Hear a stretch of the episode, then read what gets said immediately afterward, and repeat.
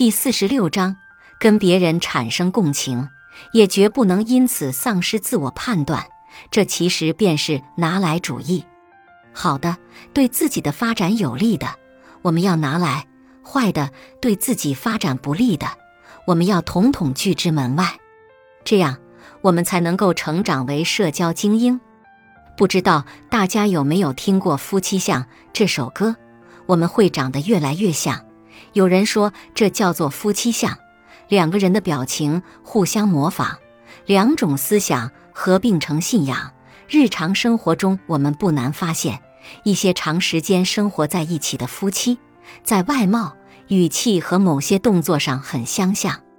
这是由于双方的生活习惯、饮食结构相同，时间久了，夫妻俩相同的面部肌肉得到锻炼，笑容和表情逐渐趋于一致，让两个原本迥异的外貌看起来也有了相似之处。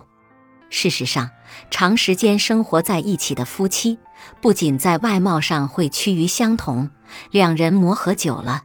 一举手、一头足间都会有很多神似之处，此时彼此的内心世界就会产生共情。夫妻之间如此，相处久了的朋友之间亦是如此。通常，两个好朋友对一件事的看法会莫名的相似，这就是为什么两个志同道合的人最容易成为朋友。因为目标一致的人容易对彼此的内心世界产生共情。从而产生惺惺相惜的感觉，但是人与人之间终归是不同的。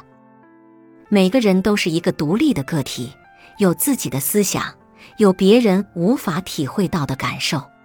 因此，在跟别人的内心世界产生共情的同时，绝不能因此丧失对自我的判断。战国末年，李斯在求学中初见韩非时。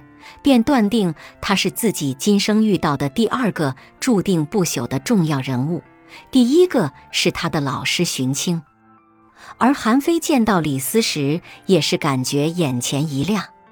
当韩非介绍完自己时，李斯近乎癫狂的兴奋。两人坐下摆了会儿龙门阵，均有相见恨晚之意。接下来的日子，韩非以他独特的贵族视角和超凡的才学。将李斯领入一片全新的天地，李斯也像一块贪婪而高效的海绵，迅速地把他所接触到的知识吸收消化。日后，李斯在回忆起这段美好的求学岁月时，这样评价他和李斯的关系：不遇韩非，李斯不得为李斯。虽然李斯和韩非的内心产生了强大的共情，但是李斯并没有因此丧失自我。他知道自己七年求学是为了什么，知道自己真正的目的何在。韩非贵为韩国公子，自然是要东归，而自己要去的是强人遍地的秦国。他不做鸡头，也不做牛尾，他要带着锋利的寒光，直奔牛头而去。最后，李斯凭借自己的智慧和勇气，协助秦始皇一统天下，名垂青史。如果当初李斯丧失对自我的判断而随韩非入韩，那恐怕载入史册的就另有其人了。可悲的是，并不是所有人都明白这其中的道理。当下有些人宣称追求个性、宣扬自我，实际上却容易受到他人的影响，失去自我判断的能力。比如如今普遍的追星现象。很多人不一定是真的喜欢某个明星，只是因为他现在红，别人都喜欢，所以也喜欢。其实追星的行为并非一定要反对，因为在追星的过程中，我们会对那些明星产生敬慕，从而会不由自主地去学习他们身上的优点，激励自己不断向偶像学习，用他们的成功鞭策自己，这是一件好事。但是如果追星的过程中盲目崇拜、失去自我，就不是一件值得肯定的事了。能够找到和内心世界产生共情的人，是一件幸运而且幸福的事。这不仅仅是一种对他人的关切和接受，更重要的是，我们能设身处地地感受别人的情绪，并以恰当的方式表达出来，让彼此更加亲密。